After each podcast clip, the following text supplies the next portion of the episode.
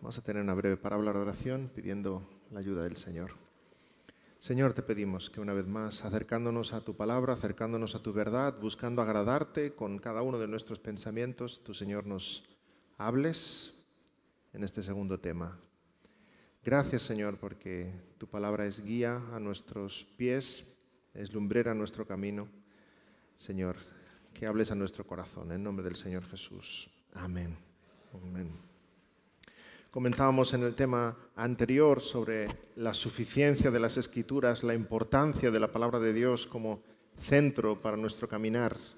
Que la palabra de Dios no solamente es nuestro pasaporte al cielo, sino que la palabra de Dios es nuestra norma de conducta para vivir en esta tierra una vida agradable delante del Señor.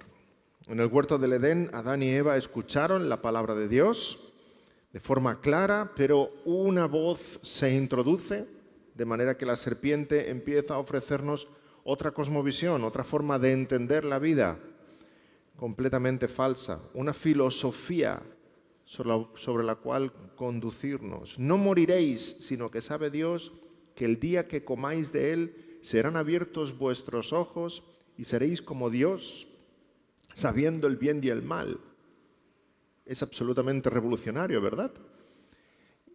Y lo creyeron y comieron del fruto. La serpiente usó de mentiras, la serpiente usó de medias verdades, la serpiente usó de exageraciones, la serpiente usó de engaño, al fin y al cabo. Y Satanás es llamado el padre de mentira, el padre de mentira.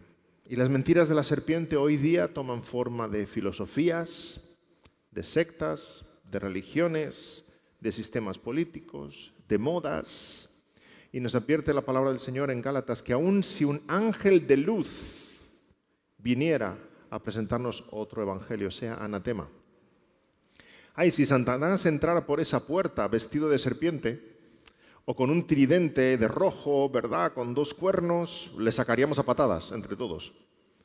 Pero si Satanás entra por esa puerta disfrazado de teólogo, con muchos títulos de universitarios y de seminario, y ahí sí que nos puede marcar un gol por la escuadra, ¿verdad? Ahí sí. Satanás sabe disfrazarse y va a buscar la forma más sutil de acercarse a tu vida y alejarte de los recursos de Dios para que empieces a creer sus mentiras, para que no escuches la verdad y empieces a creer sus mentiras. Y es el caso que nos ocupa. La serpiente quiere alejarte de la Biblia. Supongo que ninguno de nosotros tiene dudas en eso. Satanás quiere alejarte de la Biblia, que creas la opinión de tal o cual persona, tu propia opinión, que sigas cualquier última moda, la palabra de Dios, quede en el olvido.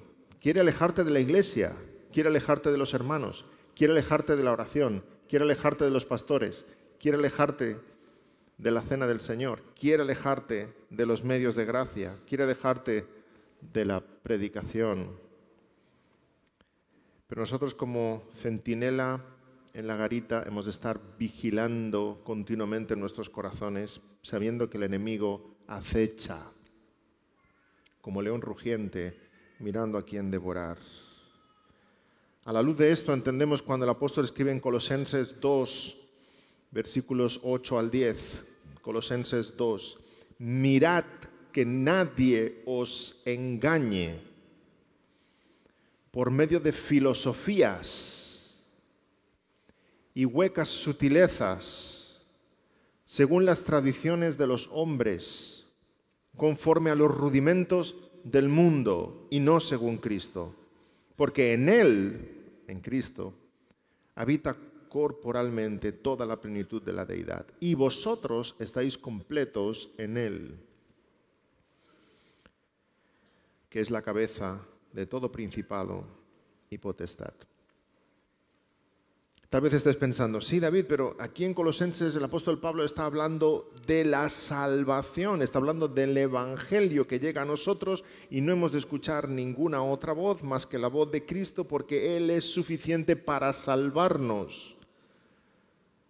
Pero Pablo se está refiriendo concretamente a los judaizantes, que decían que guardar la ley era necesario. Por tanto, no está apuntando solamente a recibir el Evangelio para ser salvos, sino, como yo decía antes, recibir el Evangelio para vivir esta vida. Es suficiente la palabra del Señor.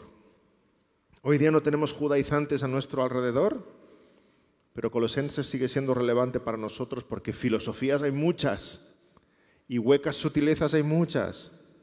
Y hemos de seguir recordando que estamos completos en el Señor Jesucristo. Y como decía antes también, el Evangelio, hermanos, es mucho más que creer en Jesús para ir al cielo.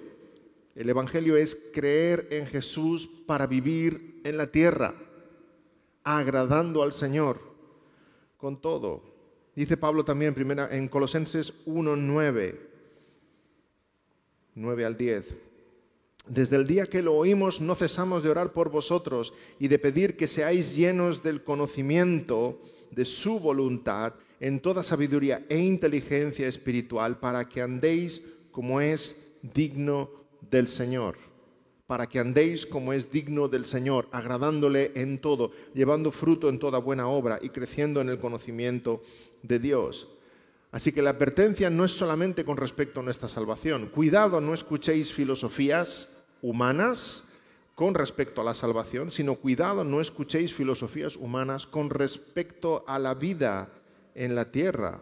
Jesucristo basta. Jesucristo es suficiente.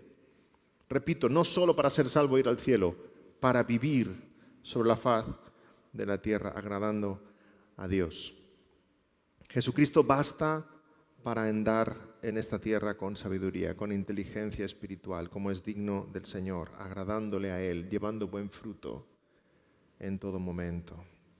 Pero hay tantas mentiras de la serpiente. Desde el Edén, mira si ha tenido tiempo la serpiente para hablar y para fabricar mentiras y fabricar filosofías.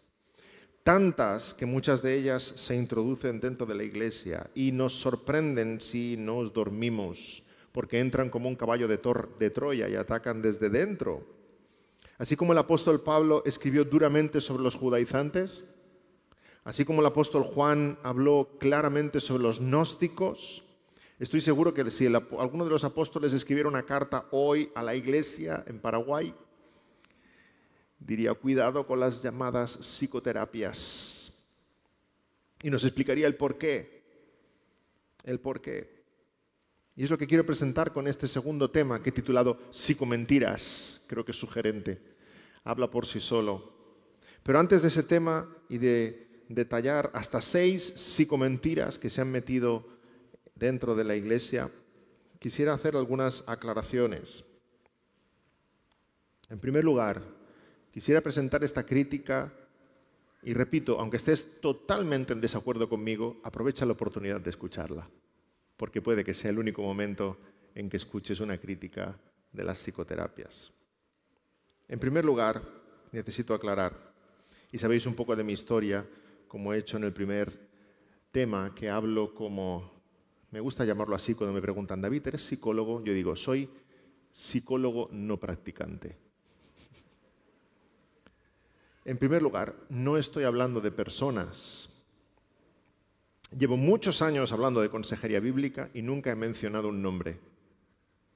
No estoy hablando de personas, estoy hablando de convicciones, estoy hablando de doctrinas, estoy hablando de creencias, con lo cual quiere decir que hemos de ser capaces de criticar algo, en este caso, las psicoterapias, sin por ello que nadie se sienta atacado, porque no estoy desde aquí poniendo en duda la integridad personal de nadie, ni poniendo en duda el cristianismo de nadie. Hay bellísimos cristianos que aman al Señor con todo su corazón y estarán en desacuerdo con todo lo que voy a decir ahora. Y somos hermanos en Cristo pero estoy convencido de que están profundamente equivocados, completamente equivocados. Pero yo no estoy poniendo en duda su honestidad, ni su integridad, ni su santidad, ni su testimonio cristiano. En segundo lugar, aunque vamos a criticar las psicoterapias, hemos de reconocer que hay usos apropiados de la psicología. ¿Cuáles pueden ser esos? La psicología del deporte, la psicología industrial, la psicología en el ámbito educativo. ¿Cuándo entonces interfiere la psicología con la fe? Cuando la psicología pretende lo mismo que la fe pretende. Cuando habla de temores, de ansiedades, de relaciones matrimoniales, aquello de lo cual la Biblia habla directamente al corazón. Del mismo modo hay usos apropiados de la psiquiatría cuando entendemos que hay una dolencia que tiene un origen médico, pero no médico porque los psiquiatras se lo inventen, sino médico comprobable objetivamente, evidentemente. En tercer lugar, por tanto, cuando me refiero a psicología, me refiero a lo que coloquialmente llamamos psicología, o sea, a las psicoterapias, al intento de ayudar mediante el habla, porque entendemos que las psicoterapias son filosofías de vida, filosofías de vida. Una pregunta que a mí en mi época me ayudó mucho a reflexionar sobre este tema es la siguiente. Si las psicoterapias son tan importantes y son tan necesarias para nosotros en el día de hoy, me pregunto, ¿qué ha hecho la Iglesia del Señor durante dos mil años? Si las psicoterapias tienen su historia en los últimos 200 años, ¿Cómo lo hizo la Iglesia del Señor? Durante la Edad Media, durante la época de los reformadores, durante la época de los puritanos ingleses, que les llamaban los médicos del alma. Y recomiendo leer los puritanos como Jeremiah Burroughs y John Flavel y Richard Baxter, en una época donde no existía ni Skinner, ni Freud, ni Jung, ni ninguno de estos psicólogos. ¿Por qué entonces la Biblia era suficiente y ahora la Biblia no es suficiente? ¿Qué ha cambiado? No ha cambiado nada, la Biblia sigue siendo lo mismo. Somos nosotros que hemos creído ciertas cosas que no debiéramos de haber creído, nunca. Por tanto, quisiera compartir con vosotros en este segundo tema hasta seis psicomentiras y de qué modo la palabra del Señor nos hace libres de ellas hasta seis psicomentiras. Todas ellas son importantes. Seguramente podríamos detallar muchas más, pero necesitamos reflexionar en estas seis. No sé si las voy a poner en orden de importancia, pero la primera creo que es fundamental. Primera psicomentira, y la podéis poner entre comillas. Somos espíritu, alma y cuerpo. Hemos escuchado eso tantas veces que creo que es un mantra evangélico. Somos espíritu, alma y cuerpo. ¿Cuántas veces lo hemos oído? Sí, claro, porque el ser humano es un ser tripartito, tres partes, creados a imagen de Dios. La Trinidad, claro, espíritu, alma y cuerpo. Somos tres partes, por tanto, ¿es este un argumento bíblico? ¿O es más bien un mito que hemos creído y aceptado ampliamente? Esa idea tripartita de la persona la popularizó un psicólogo, Clyde Narramore, a finales de los años 50 y lo anunciaba en uno de sus libros de la siguiente manera. Si tienes un problema físico, debes ir al médico. Si tienes un problema espiritual, debes ir al pastor. Y si tienes un problema psicológico o del alma, debes ir al psicólogo. Y lo popularizó con la intención clara de darle al psicólogo, y en este caso al psicólogo cristiano, una esfera de actividad, que no tiene, que no tiene, porque no somos seres tripartitos, sino dicotómicos, como vamos a argumentar ahora. Lo cierto es que este argumento solo pretende legitimar la presencia de la psicología en círculos evangélicos. Y no es cierto, hermanos, no somos espíritu, alma y cuerpo. La psicología no tiene un terreno propio donde construir su casa se produce un claro intrusismo profesional. Pero el intruso es el psicólogo. Los pastores estábamos antes. Llevamos dos mil años aquí, ¿eh? No es cierto. Y dirás, sí, David, pero yo sé un versículo que, que menciona espíritu y alma y cuerpo. En efecto, 1 Tesalonicenses 5:23. Dice, y que el mismo Dios de paz los santifique por completo y que todo su ser, espíritu, alma y cuerpo sea preservado irreprensible para la venida de nuestro Señor Jesucristo. Aquí se menciona espíritu, alma y cuerpo. Primera señal de alarma, y esto es una verdad en teología bíblica, eh, no podemos construir una doctrina con un solo versículo. Al contrario, cuando solo hay un solo versículo para reafirmar una doctrina, hemos de leer la Biblia en su contexto para ver si está en consonancia. De hecho, si leemos Deuteronomio 6, 5, encontramos otra tricotomía diferente, Deuteronomio 6, 5. Amarás al Señor tu Dios con todo tu corazón, con toda tu alma y con toda tu fuerza.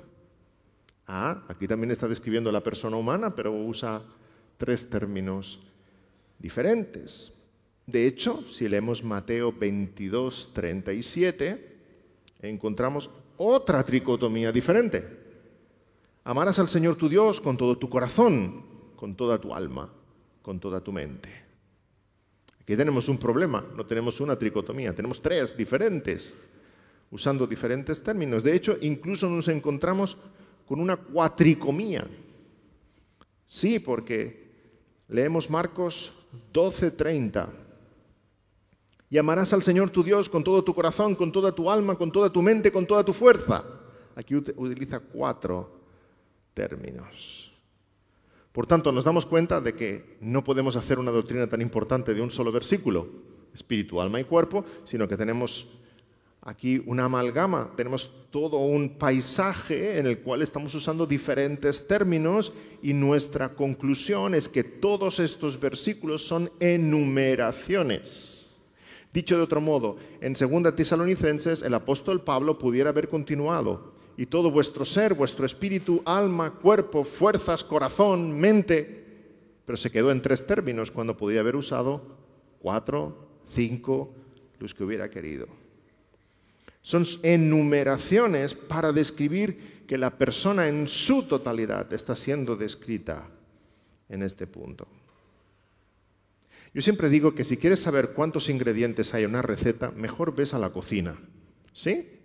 Mi esposa es una gran pastelera, le, le, encanta hacer pasteles para celebraciones familiares y si quieres saber qué es lo que ha puesto mientras está cocinando, pues entra en la cocina y observa observa si le pone un poco de canela o un poco de vainilla o si pone harina o si pone leche.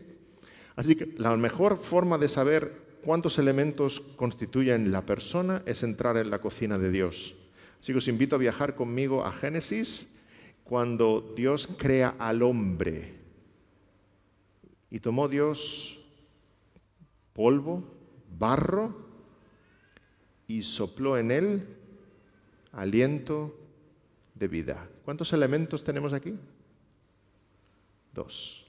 Uno material, físico, que podemos tocar, un cuerpo, y uno inmaterial, espiritual, que no podemos ver, el aliento de vida. Dios dio espíritu. Dos elementos. Dios creó a Adán del polvo de la tierra y puso en él aliento de vida cada uno de nosotros estamos compuestos de dos sustancias, dos elementos, un yo físico y un yo espiritual. Uno que podemos ver, uno que no podemos ver. Y el que no podemos ver se comunica a través del que sí podemos ver. La vergüenza no la puedes ver, pero puedes ver las mejillas sonrojadas. La tristeza no la puedes ver, pero puedes ver los ojos vidriosos que empiezan a llorar. El cuerpo expresa lo que hay en el interior. Y corazón es el término más amplio que encontramos en las escrituras. En el griego cardía, en el hebreo leib o leibab, corazón es el término amplio que engloba lo que nosotros describimos como espíritu, alma, mente, o como dice el apóstol Pablo, hombre interior, aquello que no podemos ver. Como dice un teólogo, creo que es Charles Hodge, todo ello son provincias del corazón. Pero el corazón no en el sentido de San Valentín, no, que restringe solamente el corazón a las emociones, sino en el sentido bíblico, el corazón se refiere a la vida interior. El corazón es el que piensa, El corazón es el que cree, el corazón es el que ama, el corazón es el que decide. El corazón es la vida interior. Lo que el mundo, por tanto, llama psicológico, nosotros lo llamamos espiritual. Cómo ser mejor esposo, cómo perdonar, cómo educar a mis hijos, cómo luchar con la ansiedad, cómo luchar con el temor, cómo luchar con la tristeza. El Señor nos habla de ello en su palabra. Cada uno de nosotros estamos compuestos de dos elementos, dos sustancias, inseparables. No somos griegos, no somos gnósticos. Yo no soy un alma encerrada en un cuerpo. No, esa es, la mentalidad griega. Yo soy alma y yo soy cuerpo. Tampoco es que tenga un cuerpo o es que tenga un alma. No es que yo soy alma, yo soy cuerpo en una unidad inseparable. De hecho, cuando el alma y el cuerpo se separan, eso es la muerte. Y cuando el Señor venga a buscarnos, resucitará nuestros cuerpos y serán unidos a nuestras almas para estar en gloria en su presencia por siempre. Soy alma, soy cuerpo de forma inseparable. Por tanto, primera psicomentira, somos espíritu, alma y cuerpo. No, no somos espíritu, alma y cuerpo. Somos un cuerpo, somos un alma. Y el alma y el espíritu son términos intercambiables entre ellos. Tienen su matiz, por supuesto, porque todas las palabras tienen su matiz, ¿verdad?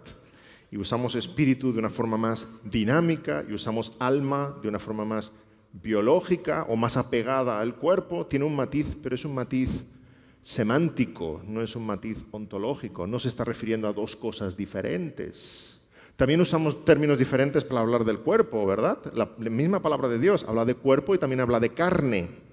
Y a nadie se le ha ocurrido decir, tengo un cuerpo y tengo una carne. Vaya problema. Sabemos perfectamente que nos estamos refiriendo a lo mismo, pero con dos términos diferentes. Lo mismo sucede con espíritu y con alma. Primera psicomentira que tenemos que vigilar y borrar de nuestra mente. La segunda, ¿aún los tengo aquí? Sí, hay seis. La segunda psicomentira, entre comillas también, la psicología es una ciencia. ¡Wow! La psicología es una ciencia. Claro, si la psicología es una ciencia, y aquí está David criticándola, y vosotros escuchándome, quedamos como unos cavernícolas, ¿verdad? Que estamos en contra del progreso y en contra del conocimiento. La psicología no es una ciencia, la psicología es más bien una filosofía. La psicología es más bien una filosofía. Por tanto, podemos tratarla y criticarla al igual como hacemos con las religiones, o con cualquier otra filosofía de vida. Y entendemos que podemos rechazarlas. Algunas evidencias que me llevan a pensar que no es una ciencia. ¿Sí? En primer lugar, una evidencia de que no es una ciencia es que no hay una psicología con P mayúscula, sino psicologías con P minúscula y con S. A veces algún joven viene a mí y me dice, David, yo estoy pensando ir a la universidad y quiero estudiar psicología. Y yo le digo, ¿cuál? Y me dice, hombre, ¿cómo que cuál? Pues psicología. Y yo digo, ¿cuál? Porque no hay una, hay más de 300 escuelas.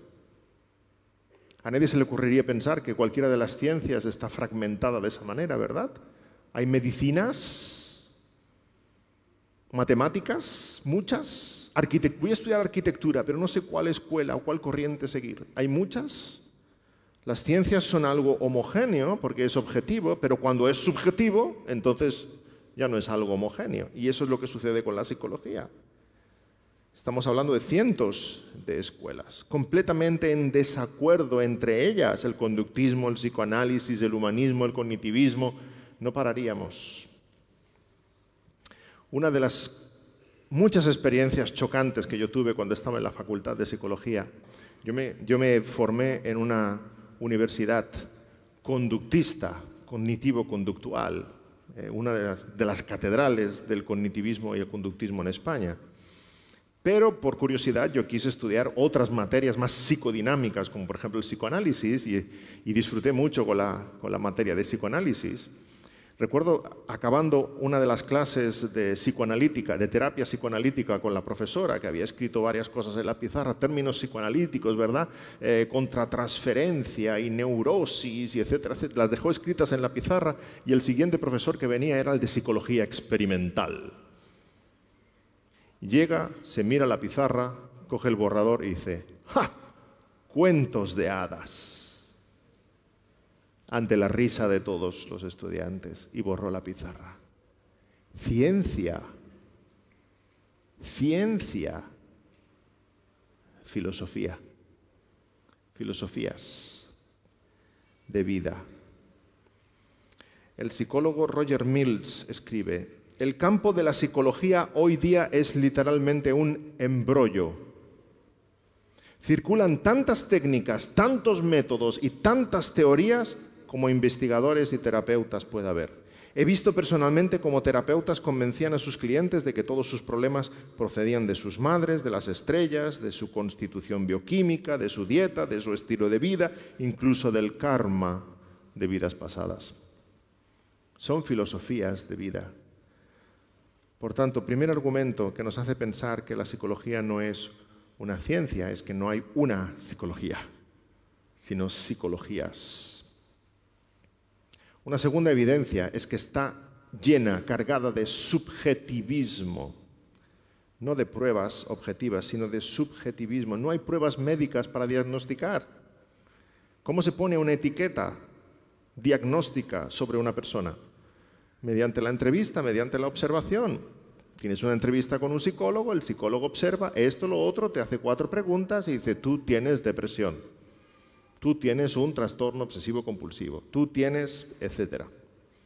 Siempre partiendo del supuesto de que hay un trastorno emocional y un desajuste químico detrás de todo ello. Y los trastornos que aparecen en el DSM, el Manual Diagnóstico Estadístico de los Psicólogos, los trastornos que están ahí se diagnostican mediante la observación del psicólogo, más aún han sido escritos ahí mediante el criterio subjetivo de la Asociación Americana de Psiquiatras. Dicho de otro modo, todas las etiquetas psiquiátricas que tenemos hoy día en ese manual diagnóstico han aparecido, se han puesto ahí por votación, no mediante estudios científicos. El caso más sonado, más escandaloso fue en 1973, cuando se tenía que redactar el DSM-2 y en el DSM-1 aquellos que lo sepan, el DSM-1 aparecía la homosexualidad como un trastorno, pero a la hora de redactar el DSM-2 en 1973 se llevó el Congreso a cabo en San Francisco y el colectivo homosexual presionó de tal manera que el Congreso que los psiquiatras votaron a mano alzada, a mano alzada, que la homosexualidad ya no era un trastorno. Eso a mí no me suena muy científico, en absoluto. Aquello que se decide por votación. ¿Tú te imaginas un congreso médico donde todos los médicos votaron a mano alzada que el cáncer ya no es una enfermedad? No sería muy científico. ¿Dónde están las evidencias? ¿A eso hemos de llamar ciencia? Las etiquetas psiquiátricas son puestas de forma subjetiva y son diagnosticadas de forma subjetiva. Tienes una entrevista con un psicólogo y observa ciertos síntomas en ti y te diagnostica una depresión porque no duermes bien, no comes bien, etcétera, etcétera, durante un periodo de dos semanas. ¿Por qué dos semanas? ¿Por qué no tres? ¿Por qué no le damos más tiempo? Porque diagnosticarían muchas menos depresiones. ¿Por qué no un mes? ¿Por qué no dos meses con esos síntomas? La palabra de Dios nos advierte que vayamos en cuenta con las filosofías y los argumentos. El hombre hace ciencia, cree que hace ciencia, pero hace ciencia en base a su propio criterio, un criterio que está entenebrecido por su propio pecado. Y la ciencia no es tal ciencia, sino opinión personal. Y la, lo que llamamos hoy día psicología no podemos llamarlo ciencia porque está cargado de subjetivismo. Otra experiencia que me marcó mucho y me llamó muchísimo la atención, yo en mi último año de carrera hice mi, mi interinaje, mi practicum en un hospital cerca de la ciudad de Barcelona y tuve una tutora, una psicoanalista muy amable, Victoria, la recuerdo con mucho cariño. ¿Sí? Eh, tuvimos una sesión en la que yo estaba observando y estaba haciendo psicoanálisis con una familia y yo estaba francamente frustrado porque no veía por dónde iban los tiros, no me convencía en absoluto lo que estaba viendo. Ella debió notar mi frustración, ¿verdad? Al acabar la sesión me dice, David, ¿estás bien? y yo me encogía de hombros, ¿no? Y ella empezaba a ver que yo no estaba tampoco de acuerdo con el psicoanálisis y me dijo una frase que me llamó la atención muchísimo. Me dijo, estate tranquilo, un día encontrarás tu sistema de ayuda. En ese momento me dio mucha paz, porque no me convencía todo lo que había visto hasta entonces, tampoco el psicoanálisis en el cual había puesto mucha esperanza. Me dio mucha paz su, su comprensión, pero luego estuve pensando, meditando, lo que acaba de decir es tremendo. Un día encontrarás tu sistema de ayuda. Estaba incluso reconociendo que el suyo no era el sistema de ayuda, sino que yo debía encontrar la forma en la cual yo me encontraba cómodo ayudando a otros. ¿Me seguís? Subjetivismo puro. Subjetivismo puro, no hay una forma. Tú encontrarás la tuya. Alguien dijo en una ocasión, hay tantas escuelas de psicología como psicólogos porque cada uno tiene la suya, al fin y al cabo. Al final nos hemos de dar cuenta que está todo cargado de subjetivismo y que no estamos hablando de una, sino de muchas psicologías. Tercera psicomentira. Tercera psicomentira. También entre comillas, la psicología es revelación general de Dios. La psicología es revelación general de Dios. Y aquí perdonad si algunos se pierden un poco con estos conceptos teológicos. Revelación general. Entendemos por revelación general la revelación que Dios ha dado a todos los hombres. La palabra de Dios es la revelación especial, ¿sí? Pero hay una revelación general de Dios dada a todos los hombres. Y recordamos pasajes como el Salmo 19, los cielos cuentan la gloria de Dios y el firmamento anuncia la obra de sus manos. Eso es dado a todos los hombres, está escrito en la creación, nadie puede escapar a ese mensaje. Eso es lo que llamamos revelación general de Dios. ¿El problema cuál es? El problema es cuando ponemos la palabra de Dios al mismo nivel que la revelación general de Dios. Y hay quienes dicen que aquello que leemos en la Biblia es verdad, pero aquellos que investigamos y descubrimos en la naturaleza también es verdad, al mismo nivel que la Biblia. Uy, no sé a vosotros, pero a mí me chirría algo. Me chirría algo. Y eso es lo que llamamos el mito de los dos libros. Lee la Biblia, esto es verdad de Dios. Explora, investiga, haz ciencia, también es verdad de Dios. Uy, qué peligroso. No podemos ir por ahí. En primer lugar, porque son términos contradictorios. Revelación, por naturaleza, es algo que te es dado, no algo que tú tienes que investigar. Por tanto, la revelación general no es lo que llamamos hoy día ciencia. La revelación general es un mensaje de parte de Dios a todos los hombres que es obvio, es evidente, no tienes que investigarlo, no tienes que descubrirlo. Los cielos cuentan la gloria de Dios y el firmamento anuncia la obra de sus manos. Además, otro error que se comete aquí es que la revelación general no habla de ti y de mí, no habla de psicología. El mensaje que hay en la revelación general de Dios es un mensaje teológico, habla de Dios y de su grandeza. Él es el creador, Él es el todopoderoso, Él es el santo, Él es el que debe ser adorado. Ese es el mensaje que cuentan los cielos. No hablan de ti y de mí. No habla de nosotros. Dice también Romanos 1:20, porque las cosas invisibles de Él, su eterno poder y deidad, se hacen claramente visibles desde la creación del mundo. Claramente visibles. Ahí no hay ciencia, no hay investigación. Es obvio, es evidente, es plausible delante de nosotros. Claramente visibles, siendo entendidas por medio de las cosas hechas. Así que aquellos que creen que la verdad de Dios, la Biblia, puede ser puesta al mismo nivel que los descubrimientos científicos, están cayendo en el mismo error que cayó la Iglesia de Roma. ¿Por qué somos protestantes? Hombre, porque hubo alguien que dijo, la Biblia está al mismo nivel que las tradiciones y los dogmas.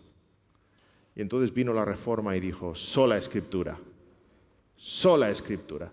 Y hoy día necesitamos una nueva reforma porque de nuevo hay demasiados evangélicos que dicen la Biblia, la palabra de Dios, es puesta al mismo nivel que los hallazgos científicos del hombre. Y tenemos que volver a decir, sola escritura.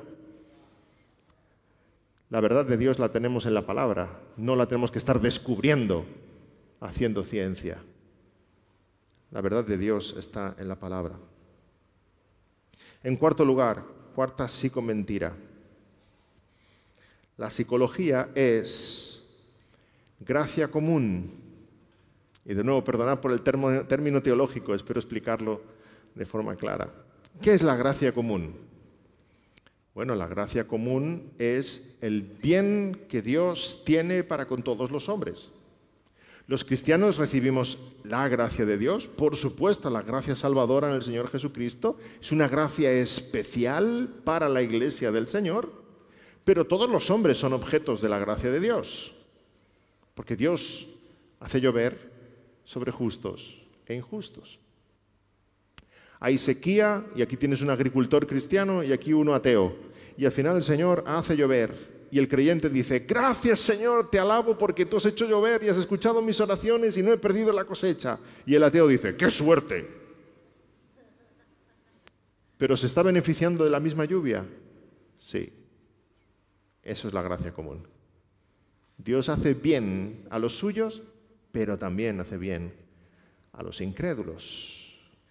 Y gracias a la bondad de Dios para con todos, justos e injustos, disfrutamos de todo lo que disfrutamos en una sociedad, de cierto orden. Medicina, música, arquitectura, leyes que nos protegen del mal, normas de tráfico, bueno, en Paraguay más o menos. Uf, hay cruces en los que me trago la muerte. ¿eh? La gracia común es el bien de Dios para con todos, con lo cual tenemos cierto orden, con lo cual Dios hace bien a todos, pero especialmente a su iglesia para que el plan de Dios de su iglesia continúe hasta el día del fin. Si no fuera por la gracia común de Dios, este mundo sería un infierno. Es gracias al Señor que hace llover y hace que salga el sol cada mañana y trae cierto orden en nuestra sociedad, en nuestra cultura. Entonces la pregunta es, ¿hay gracia común en el despacho de un psicólogo? Estoy haciendo preguntas difíciles. Bueno, me las estoy haciendo a mí mismo, fíjate. ¿Hay gracia común en el despacho de un psicólogo? Sí, claro. ¿Uno se puede sentir mejor después de ir al psicólogo? Sí, claro, claro, por supuesto. Y uno explica sus problemas y el otro escucha con atención y hay afecto, y hay amistad, y hay calor humano, eso, eso es mérito de Dios. No es mérito del psicólogo, es mérito de Dios. Son nuestras relaciones personales, humanas. ¿Sabes qué pasa? Que vivimos en un mundo donde hay tanta soledad y tanto aislamiento que tienes que pagar a alguien para que te escuche. Eso es lo que sucede. Pero si hubiera amistad, si hubiera relaciones personales, si tuviéramos relaciones significativas, eso es el día a día. ¿Hay gracia común en el despacho de un psicólogo? Sí, pero cuidado, también hay gracia común cuando el musulmán va a visitar al imán de la mezquita. También hay gracia común cuando un judío va a ver al rabino y conversa con él sobre sus problemas familiares. También hay gracia común en las religiones. Cuando el católico romano va a visitar y habla con el sacerdote. Hay gracia común en las relaciones humanas, pero eso no es mérito de la psicología, es mérito de Dios. Así que no te extrañes cuando alguien diga, fui al psicólogo y me siento mucho mejor. Claro, porque alguien te escuchaba, porque alguien te habló, porque estás construyendo una relación. Ahora, la gracia común que podemos encontrar en el despacho de un psicólogo sobreabunda en la iglesia de Dios. Porque ahí tenemos relaciones verdaderamente significativas y tenemos la palabra de Dios que guía nuestros pies y nuestro andar. Puede haber gracia común porque hay amistad, porque hay catarsis, porque hay calidez, porque hay escucha, pero eso es típico de las relaciones humanas, es mérito de Dios, no de la psicología. ¿Dónde está el problema entonces con ir al psicólogo? En que no hay solamente gracia común, también hay teología empieza a compartir su cosmovisión de la vida, empieza a aconsejarte sobre cómo debes solucionar tus problemas, a dar sentido a la, situación en la que estás, como veíamos antes, y eso es religión, eso es religión. Recuerdo hace años, cuando era joven, bueno, un poco más joven de lo que soy, tenía una compañera de clase cuya hermana se metió en muchos problemas, se metió en drogas, se metió en malas compañías y estaba siempre preocupada por su hermana. ¿no? Un día nos vemos en clase y me dice, David, mi hermana ha cambiado. Yo digo, ¿sí? ¿Qué ha pasado? Me dice, se ha hecho de los tuyos. Y yo pensé, bueno, pues ha conocido al Señor, será verdad. Mira, el sábado que vamos a tal actividad, vamos al teatro, va a venir conmigo y yo te la presento. Bien, me presenta a su hermana, empezamos a conversar. Se había hecho mormona. Pero lo increíble, hermanos, es que sí había cambiado. Y aquí es donde yo quiero llegar. Había dejado las drogas, había dejado las malas amistades. ¿Eso quiere decir que vamos a recomendar el mormonismo?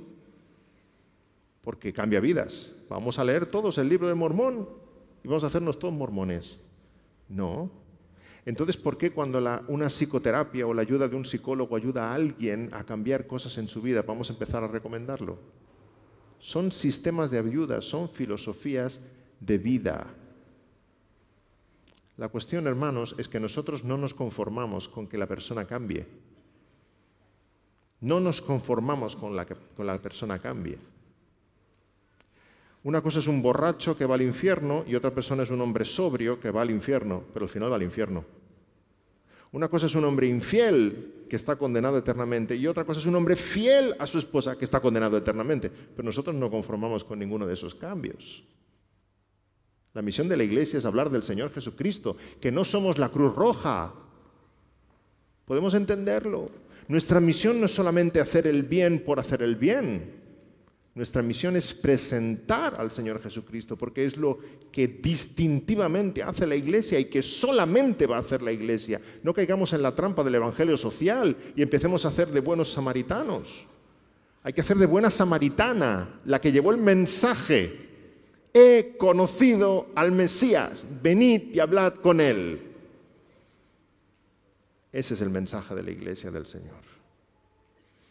Así que en el despacho del psicólogo nos encontramos con una mezcla entre gracia común, gracias al Señor, y teología natural, teología, filosofía de vida.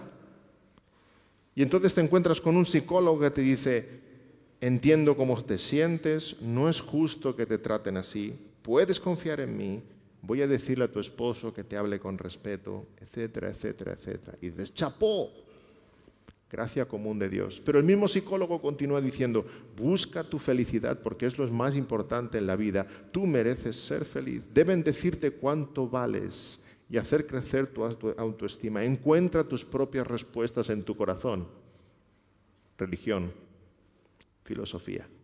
Y ahí estamos en esa tremenda mezcla que se da en el despacho de un psicólogo. Por eso al observar la gracia común que hay en la psicología, algunos dicen, la psicología es buena porque dice mucho de lo que la Biblia dice. Bueno, pues si dice mucho de lo que la Biblia dice, quédate con la Biblia.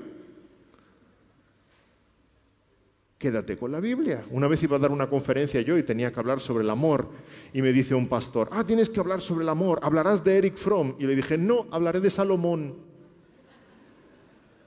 ¿Por qué voy a repetir lo que dijo Eric Fromm? A lo mejor se copió todo lo que era Salomón. ¿Por qué voy a mencionar a un psicólogo? Cuando tengo la palabra de Dios que es suficiente, hermosa, perfecta. Vamos a exaltarla, hermanos.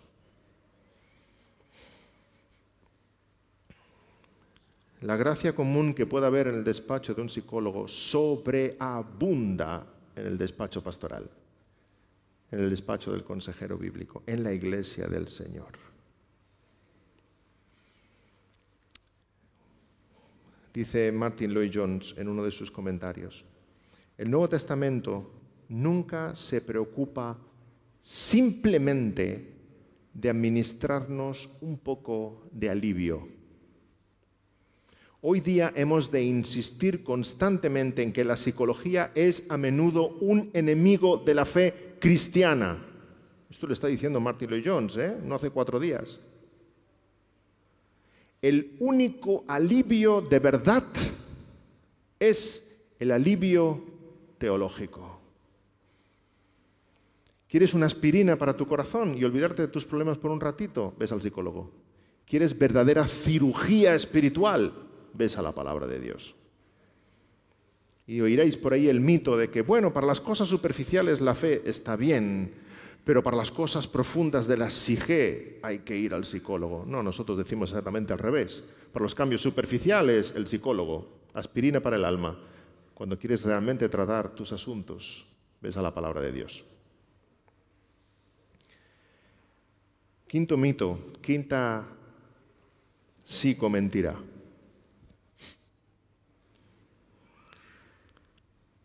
Hay psicología cristiana. Esa duele, ¿eh? Hay psicología cristiana. Normalmente nos escudamos ahí porque decimos, sí, sí, David, yo sé todo lo que estás criticando de la psicología, eso es verdad, hay mucho ateísmo, hay mucho secularismo, hay mucho evolucionismo, hay...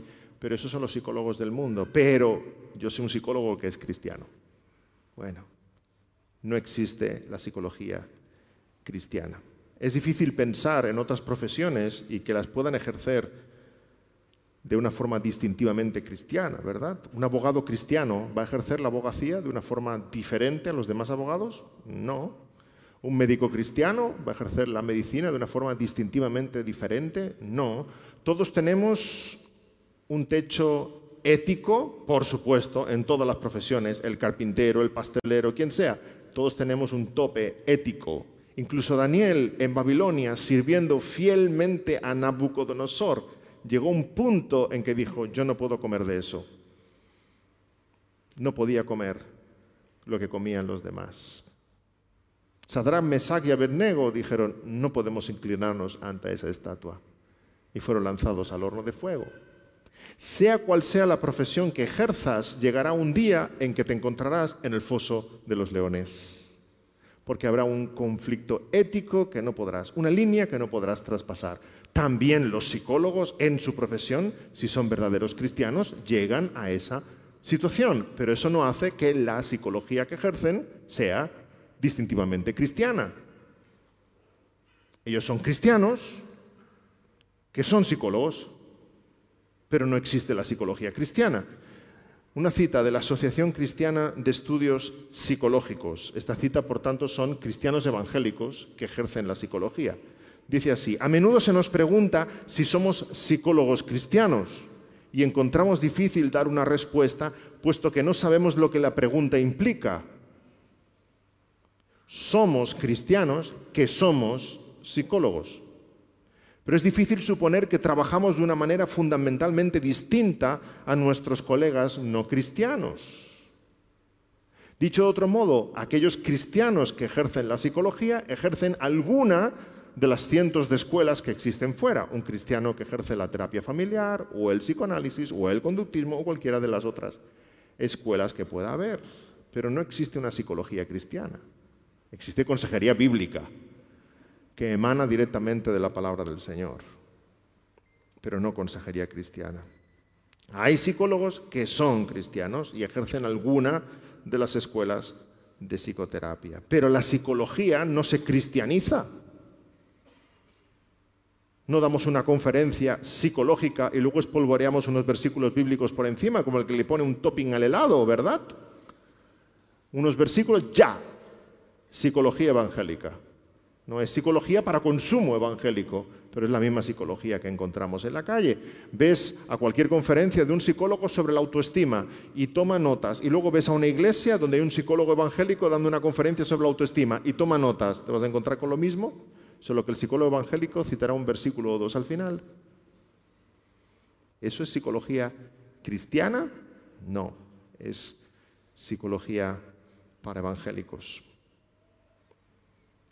Vernon McGee, un conocido maestro bíblico, dice así, la llamada psicología cristiana no es sino psicología secular, vestida con tópicos píos y retórica religiosa, cambiando el lenguaje para hacerlo más evangélico, para consumo de los cristianos.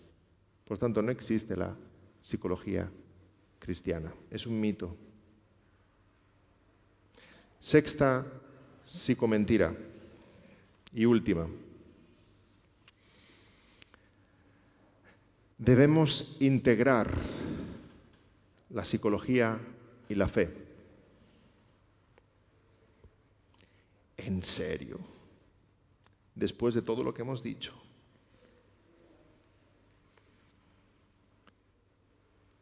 Ojalá quiera el Señor que a estas alturas veas el choque de trenes que van por la misma vía entre la fe cristiana y la psicología. Recuerdo mi último año de carrera, tenía un compañero con el cual había compartido la fe al principio de la carrera, no recuerdo su nombre, pero recuerdo, estábamos en último año de carrera, salíamos de un examen en el aula, estábamos conversando en el pasillo, se me queda mirando y dice, David, ¿tú no eras cristiano? Yo le dije, sí. Y señalando el aula dice, después de todo lo que has escuchado ahí, y aquello fue tremendamente chocante para mí. Yo estaba en mi debate interior, ¿qué, hago con todo esto, verdad? Y aquello fue una iluminación del cielo. Dije, si este joven incrédulo, ateo, tiene tan claro que no se pueden sostener las dos cosas, ¿de qué estoy yo dudando? ¿Cómo es que no lo veo? Se produce un auténtico choque de trenes, de cosmovisiones no se pueden integrar porque son como el agua y el aceite. No se pueden mezclar. Psicología y fe no se pueden unir. Uno es sabiduría humana, el otro es sabiduría divina. No se pueden unir. Uno es antropocéntrico, centrado en el hombre, sus necesidades, su felicidad. El otro es cristocéntrico, la gloria de Cristo, la obediencia a Cristo, la palabra del Señor. Uno excusa la conducta, echa la culpa fuera.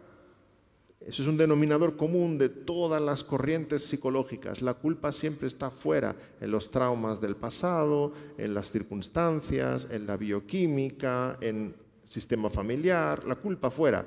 Es lo mismo que sucedió en el Edén, Adán y Eva echando la culpa fuera. En consejería bíblica nos preguntamos, Señor, ¿qué quieres cambiar en mí en medio de estas circunstancias? Son dos sistemas de ayuda completamente diferentes. En psicología, al fin y al cabo, la respuesta interior es la respuesta. La ayuda viene desde tu propio corazón. En consejería bíblica buscamos la ayuda fuera.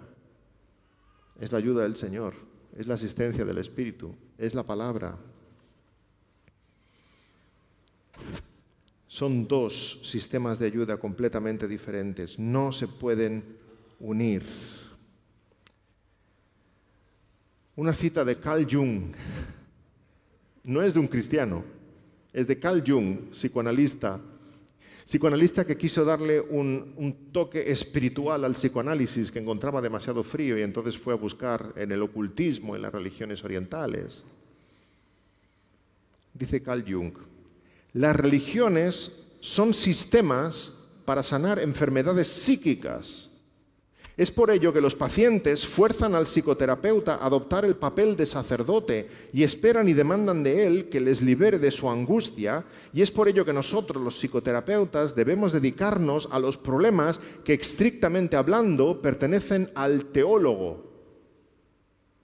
Toma. ¿Hemos oído bien? Lo ha dicho Carl Jung. Dice, el asunto que nos presentan es de tal naturaleza que somos forzados a adoptar el rol de teólogos, de sacerdotes, de pastores. Si al final eso es lo que quería Freud, hermanos. Freud, un judío criado en un país cristiano, católico como era Austria, que había recibido el rechazo de los cristianos, él soñaba con una medicina del alma, con un psicoanálisis, tal como formuló, que fuera una forma de medicina para los corazones, pero totalmente aséptica, sin factores religiosos. Coge el despacho de un psicólogo y quita, perdón, coge el despacho de un pastor y quita todo aquello que sea espiritual. Toma el despacho de un pastor y saca de allí, de aquella pastoral, saca la Biblia, saca el Espíritu, saca el perdón, saca el arrepentimiento. ¿Qué tienes? El despacho de un psicólogo. Exactamente eso es lo que quería Sigmund Freud. Exactamente eso. Así que la psicología y la fe no se pueden integrar. Y aunque se pudieran integrar, mi pregunta es, ¿quién necesita a quién? ¿La Biblia necesita de la psicología o la psicología necesita de la Biblia? La realidad que sucede, como hablan algunos, algunos expertos en el tema, no es una integración, sino una inundación. Eso es lo que sucede. La psicología se mete en la iglesia, la psicología se mete en los seminarios. No sé cuántos seminarios he visto donde tienen la asignatura de psicología pastoral. ¿Y qué enseñan? Psicología pura y dura, la misma que en la universidad. Psicología. Pero ya me gustaría a mí ver en la facultad de psicología que abren la Biblia. En cinco años de carrera, dos veces se mencionó la Biblia. En primero, recuerdo a una profesora de psicología diferencial que iba a hacernos una introducción a los diferentes test psicológicos, menciona la Biblia como un ejemplo de psicología diferencial, una selección de personal. ¿Y qué menciona? Gedeón. Gedeón, cuando Dios le dice que va a escoger a aquellos que beban del río, recordáis el pasaje, ¿verdad? Eh, acercando el agua a su boca. Y lo menciona como un ejemplo de selección. Primera vez que escucho mencionar la Biblia en la Facultad de Psicología. La segunda vez, cuando se nos presenta el DSM, el Manual Diagnóstico y Estadístico, donde están todos los trastornos mentales. El profesor agarra aquel libro, nos lo levanta y nos dice literalmente, esta es la Biblia de los psicólogos. Y además nos animó a aprender inglés. ¿Por qué? Porque dijo literalmente, así como los teólogos aprenden griego y hebreo porque la Biblia está escrita en griego y hebreo, que es el idioma original, vosotros aprender inglés porque es el idioma original en que está escrito esto. Las dos únicas veces en que se menciona la Biblia en cinco años de carrera. No, la integración es un mito. Cuando la Biblia y la psicología se acercan, el resultado es nefasto. Lo que tenemos es un psicoevangelio un psicoevangelio. Y aquí tenemos esta cita de Howard Maurer, psicólogo humanista. Dice lo siguiente, espero que os haga temblar como me hizo temblar a mí la primera vez que la escuché. Dice Howard Maurer, ¿ha vendido la fe evangélica su derecho de primogenitura por un potaje psicológico? Lapidaria. Esto lo está diciendo un psicólogo, no un cristiano. Un psicólogo que observa lo que la iglesia está haciendo, sabiendo que la iglesia tiene la primogenitura, porque la iglesia está antes, pero como ya nos han cocinado un potaje y está hecho, y no queremos trabajar, vamos y directamente nos comemos el potaje que el mundo ha cocinado para nosotros, vendiendo todos nuestros derechos. ¿Ha vendido? ¿Ha vendido? la fe evangélica su derecho de primogenitura por un potaje psicológico. Hermanos, nunca pongamos lo que el mundo llama psicología al mismo nivel que la palabra de Dios. Al contrario, es la palabra de Dios la que tiene que gobernar nuestros pensamientos en todo momento. Aquí otra cita de don José Grau, querido hermano en la fe, ya en la gloria, escritor y teólogo español. José Grau dice, a veces uno tiene la impresión de que la psicología interpreta la Biblia en lugar de ser la Biblia la que interprete la psicología. Y esa es la realidad que nos rodea. El resultado de acercar la psicología a la fe no es mejorar el Evangelio, es un psicoevangelio, un Evangelio devaluado, porque un poco de levadura leuda toda la masa. De nuevo dice Martin Lloyd Jones, todos los libros de moda y la enseñanza psicológica aconsejan la autosuficiencia y cuanto más confiamos en nosotros mismos, menos confiamos en Dios y menos le glorificamos y menos vivimos para Él. Ese es el resultado de que la psicología se meta en nuestras iglesias. Vidas más mundanas, vidas más egoístas, vidas más autosuficientes, vidas más alejadas de los recursos de Dios. Martin Lloyd Jones lo define maravillosamente en tres líneas. Aconsejan la autosuficiencia, por tanto nos alejan del Señor. Ya concluyendo con este tema, estemos despiertos porque la psicología se ha metido en nuestras iglesias como un caballo de Troya, para sorpresa de muchos creyentes. Pero tengo una buena noticia para ti. No quiero que nos quedemos con un mal gusto de boca, y estés pensando, David, qué trágico este segundo tema. No sé si me quedo para los dos que faltan. Tengo una buena noticia para ti. Puede que la psicología se haya metido en las iglesias, pero la psicología no se ha metido en tu Biblia. Léela, ámala, abrázala, memorízala, que corra biblina por tus venas que corra biblina por tus venas. No, no creas que la palabra de Dios tiene respuestas superficiales. Al revés, tiene respuestas profundas. Es como, como una espada de dos filos, como define Hebreos, capaz de discernir las intenciones y los pensamientos del corazón. Así que dejemos atrás las mentiras de este mundo, abracémonos a la cruz de Cristo. La psicología quiere a toda costa hacerte feliz. Que tú puedas decir, yo no quiero ser feliz, yo quiero ser santo. Porque cuando el cristiano busca la santidad y busca agradar al Señor sobre todas las cosas, ahí encontramos nuestra verdadera felicidad, a pesar de las circunstancias. En la santidad encontramos nuestra verdadera felicidad. El Evangelio es la respuesta para el hombre, para la mujer de hoy. El Evangelio, no intentar integrar la psicología con la fe.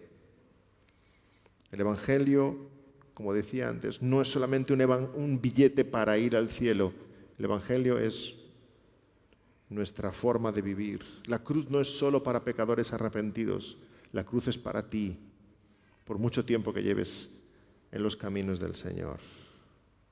Recordamos Pablo cuando llegó a Atenas, vio todas aquellas estatuas de todos esos dioses y qué inteligencia, ¿verdad? Vio aquel pedestal al dios no conocido. Ay, no estaban muy seguros los atenienses de estar haciéndolo bien. Estaban adorando a muchos dioses, pero no sabían si su adoración era perfecta del todo, así que a lo mejor hay algún dios que no conocemos, a ese también le adoramos, aunque no sabemos quién es. Y se acerca Pablo y dice, a ese dios que no conocéis, a ese es el que vengo a predicaros. Qué inteligencia. Algunos de nosotros somos más brutos y llegaríamos ahí diciendo, ¡ah! ¡Idólatras! duraría poco la conversación, ¿verdad?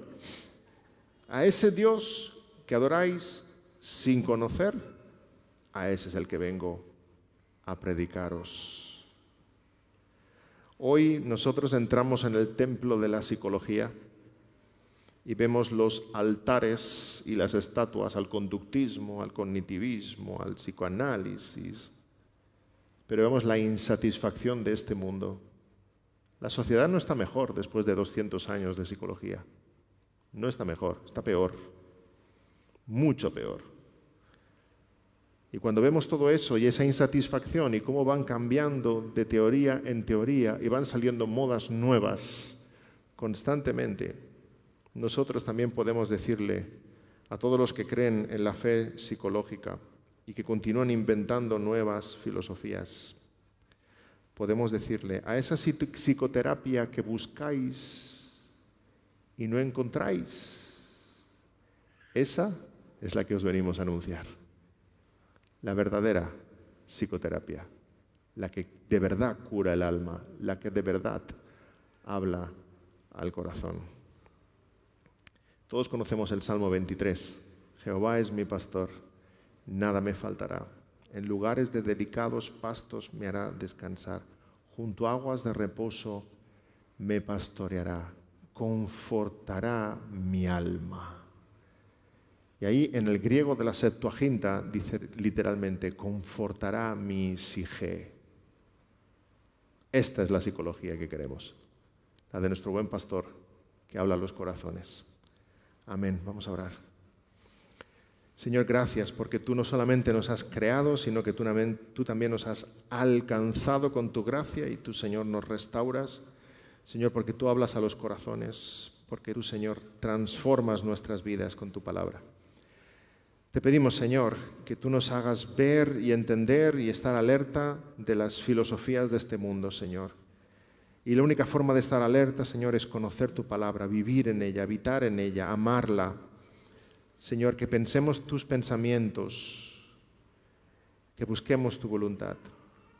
Señor, que realmente tu palabra santa transforme nuestras vidas y nos ayudes y equipes para ayudar a otros a caminar en esa misma senda. Gracias por tu verdad. Gracias porque, Señor, tú guías nuestros pensamientos y te pedimos que sigas bendiciendo este encuentro. En nombre del Señor Jesús. Amén.